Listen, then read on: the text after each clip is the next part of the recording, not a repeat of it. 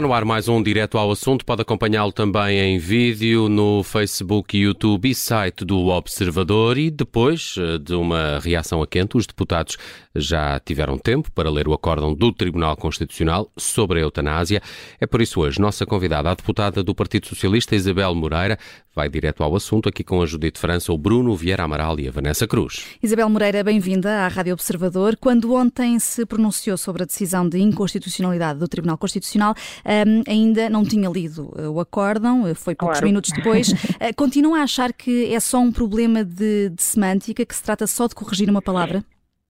Uh, sim, penso que é. Primeiro, muito obrigada pelo convite. Uh, estou convencida que, de facto, uh, com todo o respeito, naturalmente, pelo Tribunal Constitucional, nós somos livres de discordar, mas temos de acatar. Portanto, resolvida essa premissa básica num Estado de Direito Democrático, eu penso que o Tribunal Constitucional, perante uma, uma questão semântica, eu não digo que seja só uma palavra, portanto, perante uma questão semântica que, que se lhe colocou a partir do I que o Tribunal Constitucional ficou a dúvida se era um I no sentido de verdadeiramente I ou seria um I no sentido de alternativa, ou, não é? Um, a partir desta questão, que para mim é uma questão uh, de interpretação, transformou uma questão de interpretação numa questão de inconstitucionalidade. A meu ver, mal. Mas foi a decisão do Tribunal Constitucional e temos de a respeitar. Mas, de facto, lendo o acórdão de uma ponta à outra e, inclusivamente, fazendo uma leitura que eu penso que é muito importante fazer, que é uma leitura cruzada não só do acórdão, mas uh, das uh, declarações de voto, porque há várias, quer, quer, declarações de voto de quem não acompanhou esta decisão, quer declarações de voto de quem acompanhou esta decisão, uma coisa fica clara: a maioria dos juízes entende que tem de haver uma solução jurídica, ou seja, já não é, já não é discutível a questão de deve ou não uh, continuar no, no, Código Penal a criminalização do, do, do, do auxílio ao suicídio. Isto parece-me evidente que está resolvido. Por outro lado, todas as questões levantadas pelo Presidente da República, que eu penso que essas sim seriam problemáticas se fossem pronunciadas em constitucionais, nomeadamente a questão do próprio conceito de, de, doença grave e incurável, e por outro lado, a ideia da antecipação da morte. O que é que eu quero dizer com isto? O Presidente tem defendido que eh, permitir-se a eutanásia em situação de doença grave e incurável e, portanto, poder haver uma antecipação no sentido em que a pessoa não está na iminência da morte, seria inconstitucional. Como sabe, é o que estava no requerimento. O Tribunal Constitucional não considerou, uh, uh, não considerou por bem acompanhar aqueles que foram os grandes fundamentos do requerimento do Presidente da República. Nomeadamente, o Tribunal Constitucional reconhece que o legislador fez aquilo que o Tribunal Constitucional pediu para fazer no anterior acórdão, isto é, inspirou-se na lei espanhola e numa decisão livre, que é a do legislador, eh, particularizou que não estava na sua intenção, se quiser, na sua na sua, eh, na, na, sua intenção, sim, enquanto legislador, eh, limitar os casos só aos casos, de, só às situações de morte iminente, até porque, entretanto, como sabe, como já foi discutido largamente no debate público, houve declarações, nomeadamente do, do Supremo Tribunal do Quebec, no sentido disso mesmo em si ser inconstitucional, ou seja, se só se permitisse às, situa às, situações de morte iminente, uma pessoa que estivesse numa situação de doença grave incurável, mas, por exemplo, não se pudesse dizer vai morrer daqui a um mês, dois, três, mas poderia viver, por exemplo, um ano, dois, três, quatro, cinco, criaria uma situação de desigualdade. Portanto, o Tribunal Constitucional não deu uh, razão ao Presidente em nenhuma dessas questões. O Tribunal Is Isabel Moreira, deixe-me só interrompê-la para, para pôr aqui uma, uma pergunta uh, que me parece relevante, que é a questão do conceito de sofrimento físico. O, o Tribunal... Ah, exato. O que é que o Tribunal Constitucional fez? O Tribunal Constitucional olhou para o conceito de sofrimento de grande intensidade, que na senda do que nos fora recomendado eh, na, no primeiro acórdão para olharmos quer para a lei espanhola, quer para a lei dos cuidados paliativos, a lei espanhola põe em alternativa, os cuidados paliativos põem em, eh, em forma de I, em, acumulação. Nós fomos mais exigentes, eh, vamos sempre fazendo um esforço de ser o mais exigentes possíveis, e o que está no, no, na, no diploma é sofrimento de grande intensidade, é o sofrimento físico, psicológico e espiritual decorrente de doença grave e incurável ou de lesão definitiva de gravidade extrema com grande intensidade, persistente, continuado ou permanente e considerado intolerável pela própria pessoa. O Tribunal Constitucional vem dizer que não percebe bem se este I é alternativo ou cumulativo. E qual é o problema que, que, se levanta? Diz que se pode criar uma situação de pessoas que precisamente sofrem doenças graves e incuráveis, não é? E dá, dá até um exemplo, até doenças dá o exemplo, paralisia, por exemplo. Dá o exemplo do cancro terminal? Uh... Ou, ou, ou, ou, de paralisia, uh, situações que causam paralisia, uh, em que diz não há sofrimento físico. Acontece que, se olharmos para os trabalhos preparatórios da, da, desta lei, nunca esteve na mente do legislador que sofrimento físico fosse igual a dor física. E este é o pressuposto que parte do Tribunal Constitucional. O Tribunal Constitucional diz sofrimento físico, leia-se dor física. E não é. Dor Nós, corporal, não é?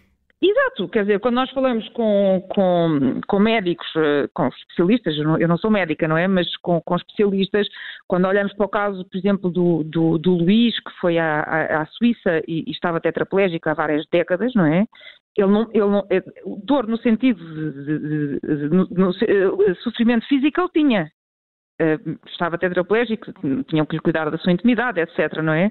Não se podia mexer isso causa sofrimento físico, mas o sofrimento físico não quer dizer dor física, se é que me faço entender. E o Tribunal Constitucional, ao equiparar sofrimento físico a dor físico, ficou neste dilema interpretativo que foi suficiente para o Tribunal Constitucional, por 7.6, para uh, se pronunciar por uma inconstitucionalidade. Mas como é que se vai ultrapassar essa questão? Como é que vai conseguir definir o Parlamento esta questão em sede legislativa?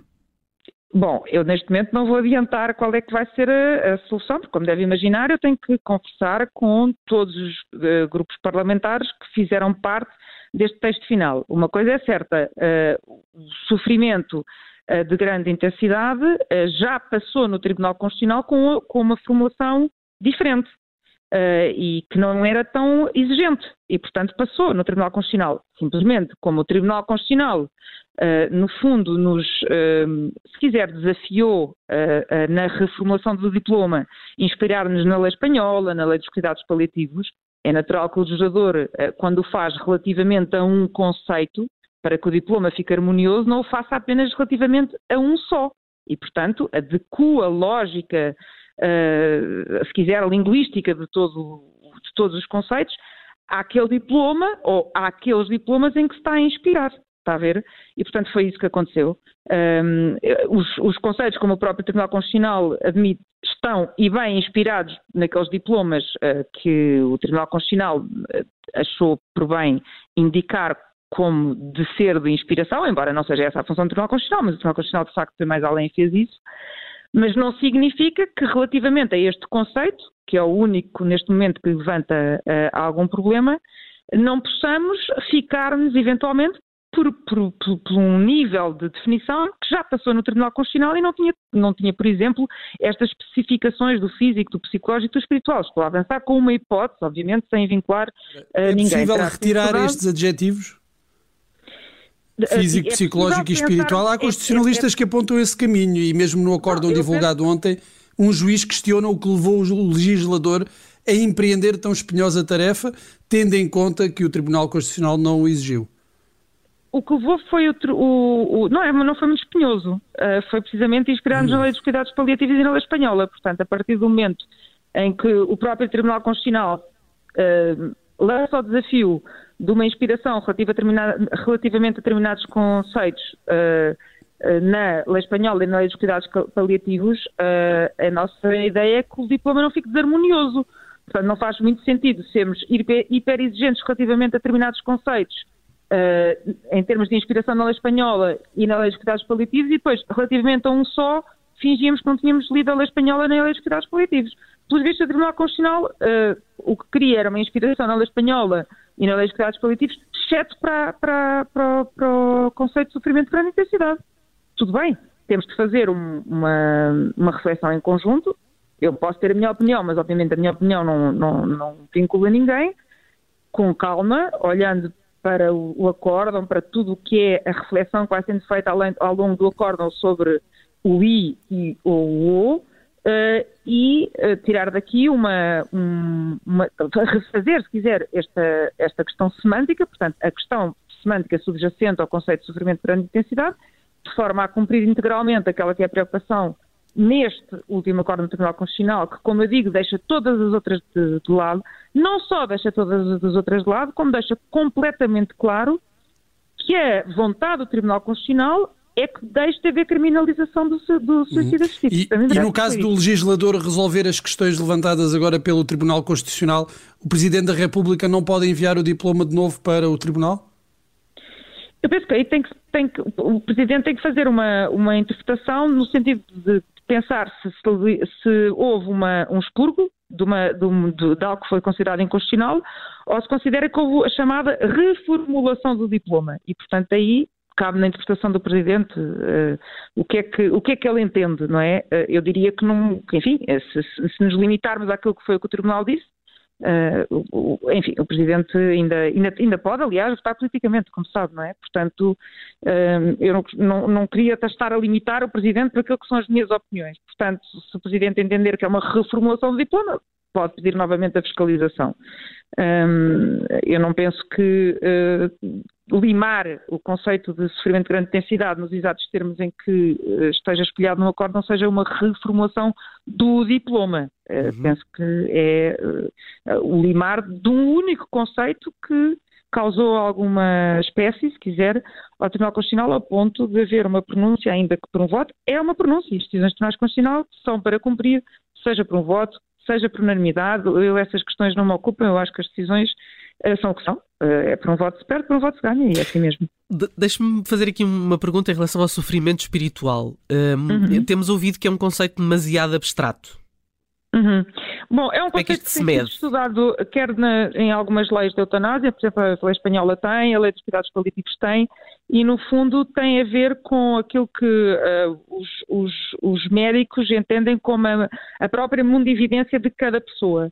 Uh, ou seja, cada pessoa, e, e, e, e, será a própria, não é? A própria, naturalmente, é que expressa esse sofrimento, uh, tem um, um, sofrimento existencial que, por estar nessa situação, que não tem esse existencialismo para uma, para uma pessoa ter uma, ter, ter uma dimensão que, que, seja absolutamente terrena, para outra não, mas há de facto uma, quando está numa situação destas, há uma vivência, se quiser, de, de, de, de sofrimento que tem a ver com a, com a, com a própria um, com a própria noção existencial de cada pessoa, e isso está plasmado, nomeadamente, na lei da eutanásia espanhola.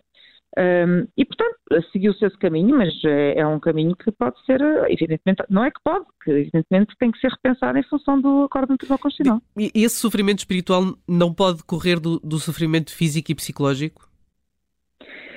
Quer dizer, as coisas. Uh, eu, eu, como eu lhe digo, eu não sou uh, médica, não é? Mas aquilo que vários médicos, vários especialistas que estiveram atrás já de de outras leis deste tipo, quer, da, por exemplo, que foi a lei que, que, nos inspirou bastante, a lei eh, espanhola, que era, hum, por exemplo, a lei dos cuidados paliativos, é um conceito que está lá, eh, porque é reclamado, mas não é obrigatório, não tem que estar. Não é obrigatório que esteja, mas em algumas leis está, noutras não está.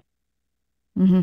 Mas, mas, isso eh, não pode fazer, Isabel uh, Moreira, com que a regulamentação e a aplicação desta lei uh, possa tornar-se mais difícil e dar aqui aso ao livre-arbítrio dos, dos médicos? Não, eu penso que a lei, quer dizer, vamos lá ver, nós estamos perante a lei mais pormenorizada uh, em termos de, de, regulamentação, se olhar para todas as leis que existem em vigor neste momento uh, no mundo, uh, de morte medicamente assistida, dificilmente encontrará, encontrará uma mais exigente do que esta. e, portanto, essa, essa, esse tipo de, de argumentação está ultrapassado pelo próprio Tribunal Constitucional.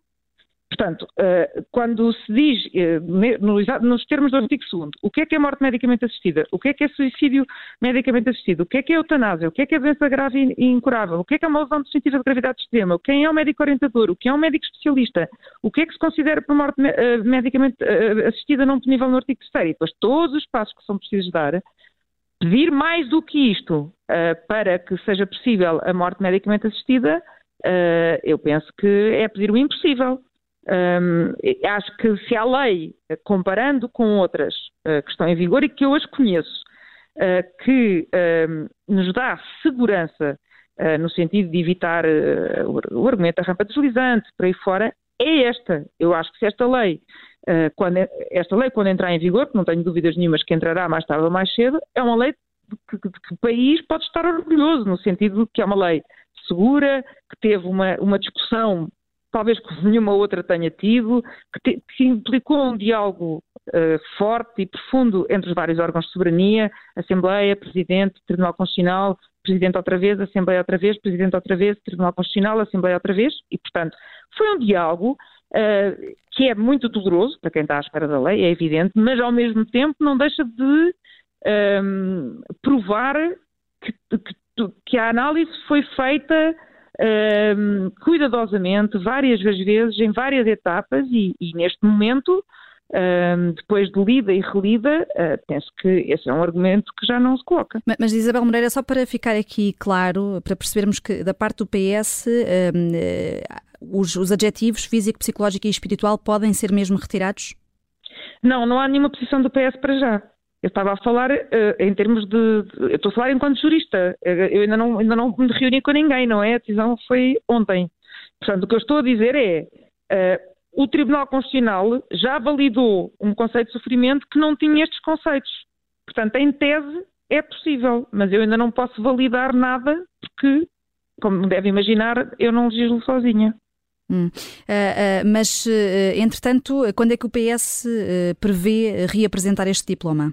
Nós, neste momento, não podemos fazer nada durante uns dias, porque é aquele prazo constitucional não é, que decorre, e o mais cedo possível, mas não é o PS. O PS vai se reunir, como, como, como deve imaginar, com os grupos parlamentares que contribuíram para este texto. Mas já trocou algum tipo de impressões com os seus colegas de outras bancadas? Não, não.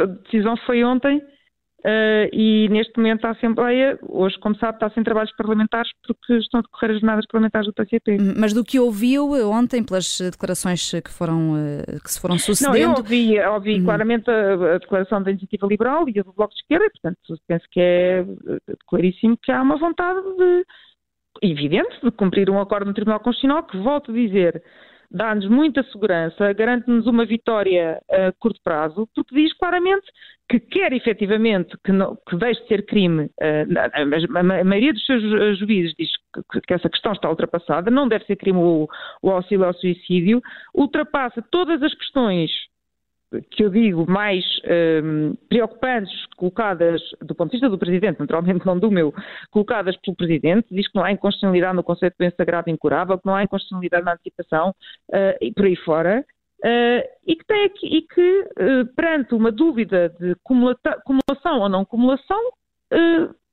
encontrou aqui uh, um problema que, do meu ponto de vista, não seria suficiente para uma pronúncia por inconstitucionalidade, mas como deve imaginar, é o meu ponto de vista. Mas acredita que, do que ouviu ontem de, dos outros partidos que também apoiam esta lei, que até possam vir uh, a gerar aqui um consenso para retirar esses três adjetivos? Do, a minha questão não é os três adjetivos. Isso, isso, eu, não, não, não, eu não quero que ponha na minha boca que eu disse que que, que, vamos arranjar um consenso para tirar os três adjetivos.